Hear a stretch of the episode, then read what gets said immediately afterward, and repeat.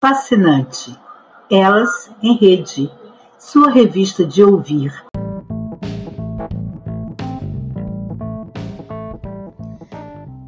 Aqui é Fernanda Mello. Cheguei, cheguei, vamos fazer a diferença. Cheguei, cheguei, bora fazer a diferença. No episódio de hoje, vamos entrevistar Emanuele Borba, que é coordenadora do projeto Na Era do Rádio, uma organização sem fins lucrativos que trabalha em função de preservar a memória do rádio.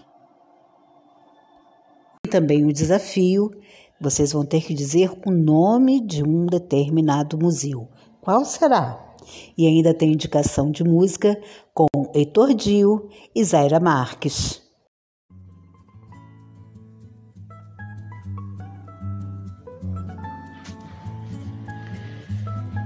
Qual o nome do museu?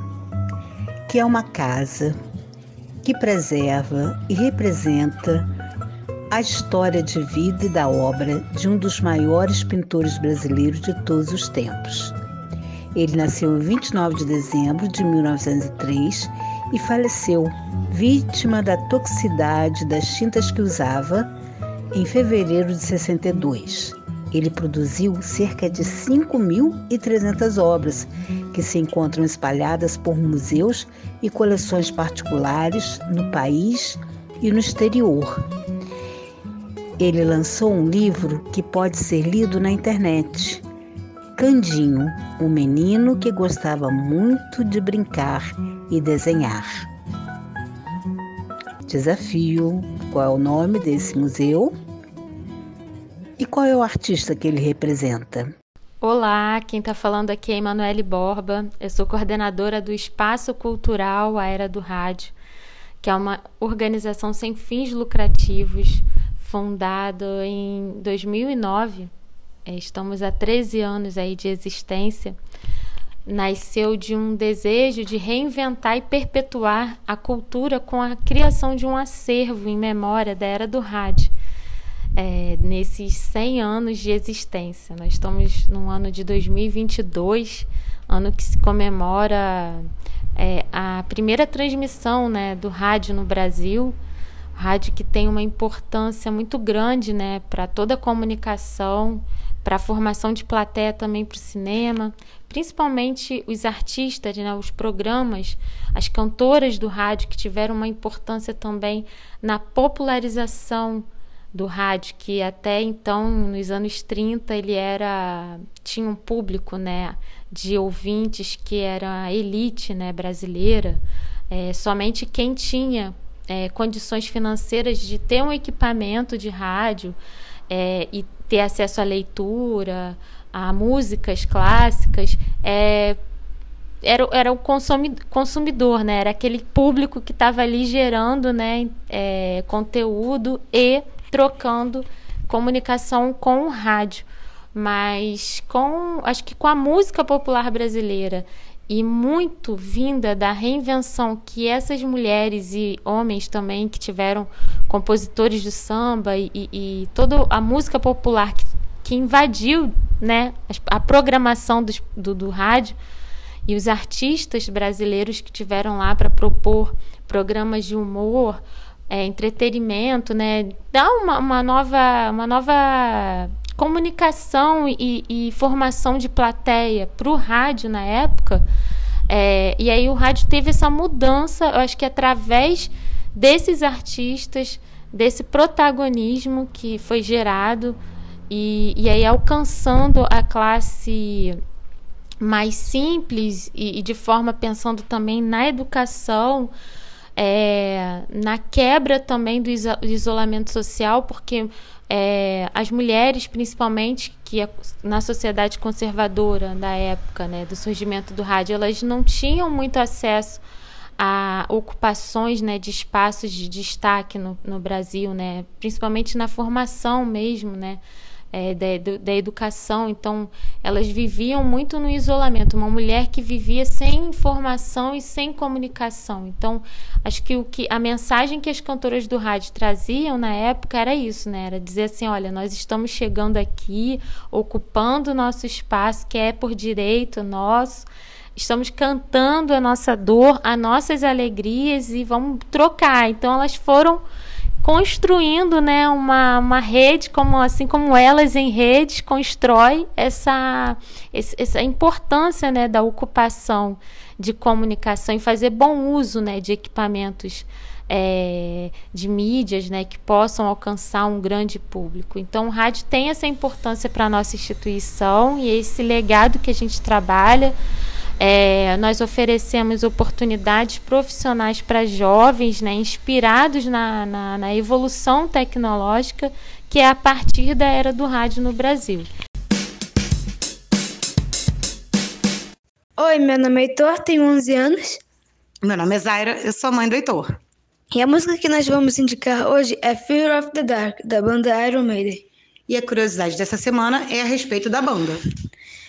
Iron Maiden é a banda que mais tocou em edições do Rock in Rio. Exatamente, estando presente na primeira edição, em 85, depois em 2001, 2013, 2019 e agora em 2022.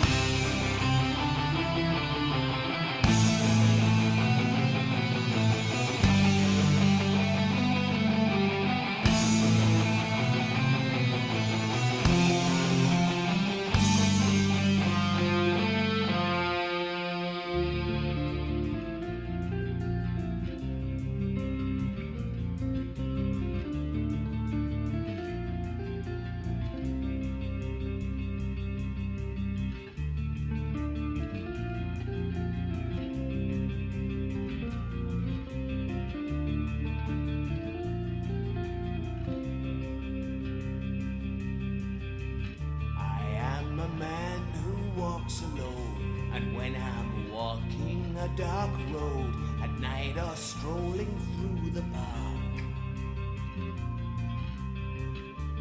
When the light begins to change, I sometimes feel a little strange, a little anxious when it's dark. Fear of the dark, fear of the dark.